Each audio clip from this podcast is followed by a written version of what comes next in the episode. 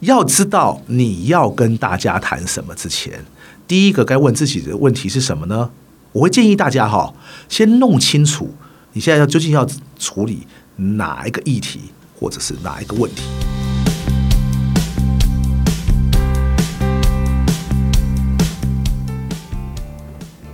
一谈就赢，Do the right thing。大家好，我是 Alex 曾志豪，欢迎收听一谈就赢。我们希望透过这个 Podcast 频道，让大家对谈判有更多的认识，进而能透过运用谈判解决生活中的大小问题。前两集哈，我们为各位分享了呃谈判三要素中的过程和关系。我们接下来跟大家谈谈第一个要素本质。听到这节节目的观众有福气的哈，其实我在上课的时候有提到这三个要素，我通常啊都很少针对本质这件事情多加说明。因为我会觉得来上这个谈判课程的人应该不会不了解什么叫本质，什么叫我们谈判的协议内容吧，所以我往往就这样带过去了。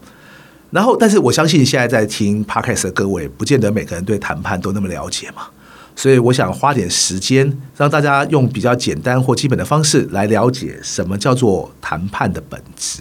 简单讲，你到底要跟人家谈什么？要知道你要跟大家谈什么之前。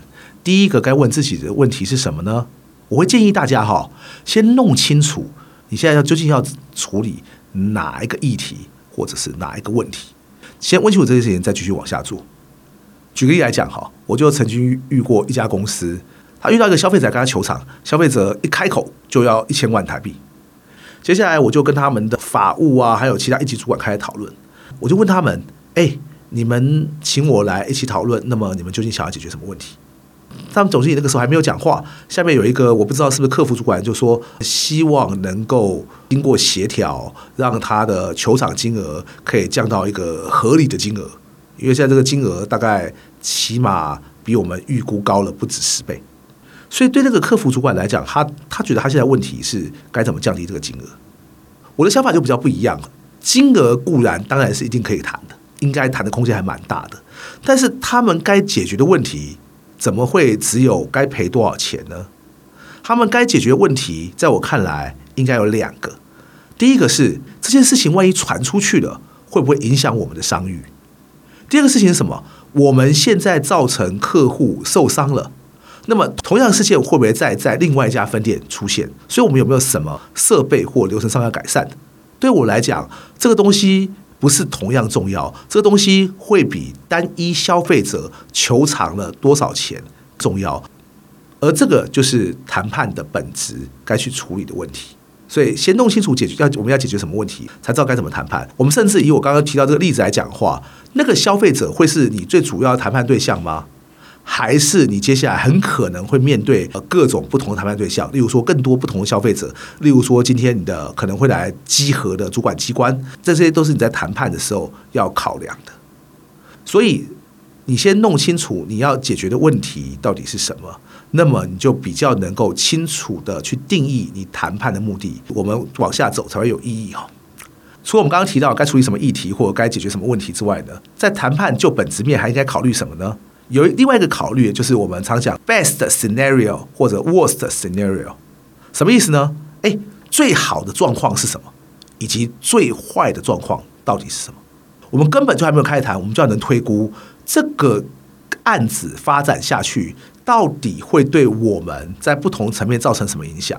最好的状况可以怎么样？最坏状况可以怎么样？以刚刚我从同一个 case，我跟各位讲，最好的状况当然就是消费者讲一讲就气消了，哇，一毛钱都不要，哇，我们就当没事了。这真的有可能吗？假如这样，我们要怎么达到？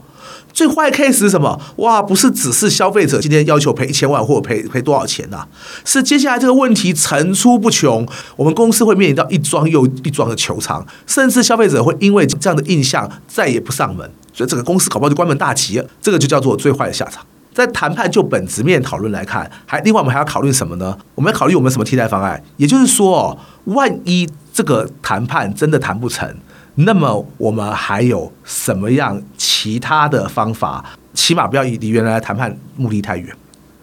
举个例来讲哈，你现在要去跟老板谈加薪，首先你要理清自己的加薪目，想要加薪目的到底是什么啦？接下来就要想了，那万一老板不答应呢？我我会希望你的目的定的明确一点。你的老板所以有加就好了吗？还是还是你今天一定要加十趴才够？甚至加十趴也不够，你要加二十趴才行。好，你先去厘清你的目的，跟你确定你要目标。你现在想的是，可是万一老板就不同意呢？例如说，你只要要二十趴，老板就是跟你说：“哎呀，现在这个生意很难做，大家共体时间了。”那你会愿意接受十五趴吗？你会不会愿意加的没有那么多薪水？这可能是其中一个替代方案。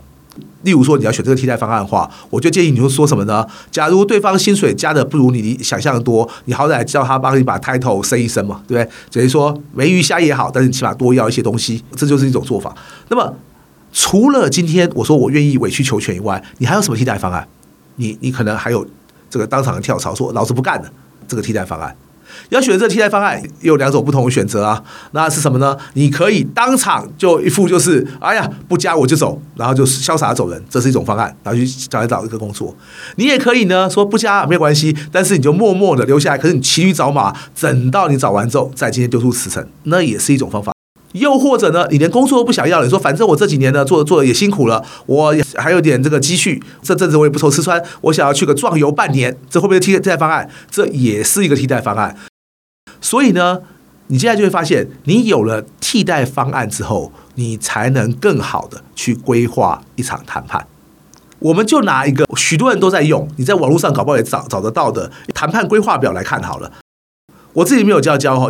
这张表坦白说，对我而言可能有点太过简单了。不过我们用来做 podcast 来说明，可能正好哈。以那张常见的谈判模式图来看，它首先就会先分成己方跟对方，他们会界定出今天呢，我方想要什么成果，对方又想要什么成果。你虽然还没有谈，但是你应该推估他嘛，对方想要什么成果。这就跟我们刚刚在讲哦，你应该先确定你的谈判目的跟目标。很像，下一步你会做什么呢？你会去分析我的主要利益有哪些，对方的主要利益又有哪些？这就是我们常谈判常常在讲的另外一件事情，就是每个人都有各自的立场跟利益，但是立场在很多时候是无可撼动的，所以从双方利益都有交集的地方下手会比较容易。但是要知道有没有交集，你首先要能列出你的主要利益是什么，以及对方的主要利益是什么嘛。然后接下来呢，就要去看看，哎。我方有什么可以拿来做谈判筹码？对方又有什么是可以拿来做谈判筹码？简单讲哦，什么叫筹码？筹码就是哈，对方可能会想要的一个东西，它可能是有形或无形的。你通常你手上一定会有一些对方想要的东西。对方也有一些你想要的东西，这个谈判还谈得下去。甚至有些会这样讲：谈判最简易来说，其实就是交换，就 trade off。所以你其实是在看你们彼此能达到什么交换。那么以这张表来讲，它的下一个什么呢？他说啊，我们刚刚是不是提到替代方案？他这张表上面就是啊，谈不成的话，我还有哪些替代方案？同样的，谈不成的话，他还有哪些哪些替代方案？比较简单直白来讲，对方只要不跟你合作，请问他还能跟哪几家公司合作？接下来就有趣了，很商务谈判厉不厉害，就差在这里。我不是只要你写出一个他可以跟其他家公司合作这么一个空泛的词，我要你去找说到底他可以跟哪几家公司合作。你们起码列出今天两三家他不跟我做的话，可以跟别人做的对象，而且你还能去分析今天每家公司能给出的条件是不是有所不同。这点在 B to B 的商业交易中可以说是一个必做功课，因为你本来在业界就应该要有一定的能力去收集各家不同竞争者的情报。我们就以台湾来说，好，电信业相对来说就只有那几家嘛。所以，假如你是台湾大哥大的话，你不应该不了解中华电信可能会给对方什么条件嘛？你也不应该不了解远传可能会给对方什么条件嘛？所以呢，这就是你应该去了解对方的替代方案什么。那你本身又是不是有今天够好的替代方案？好，接下来那下一步什么呢？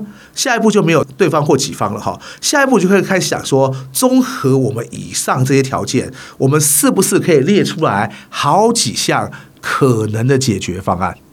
我在前几集的内容也提过，你不会也不应该只有一项解决方案，所以你好歹列个三项不同的解决方案。那么想想看，这样的方案有没有可能被对方接受？当然，接下来你会经过一系列攻防，也就是说，即使对方对你的其中一项方案有兴趣，很可能最后谈完之后呢，会发展成一个跟原来很不一样的模式。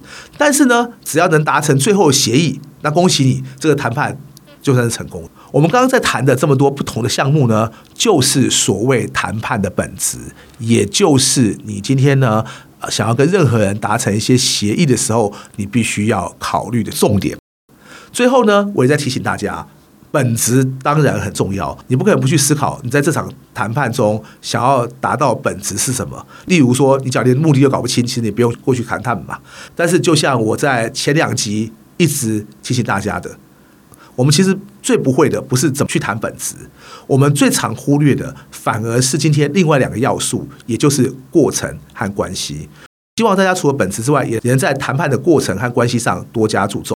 非常感谢大家今天的收听，我是 S，我们下回见。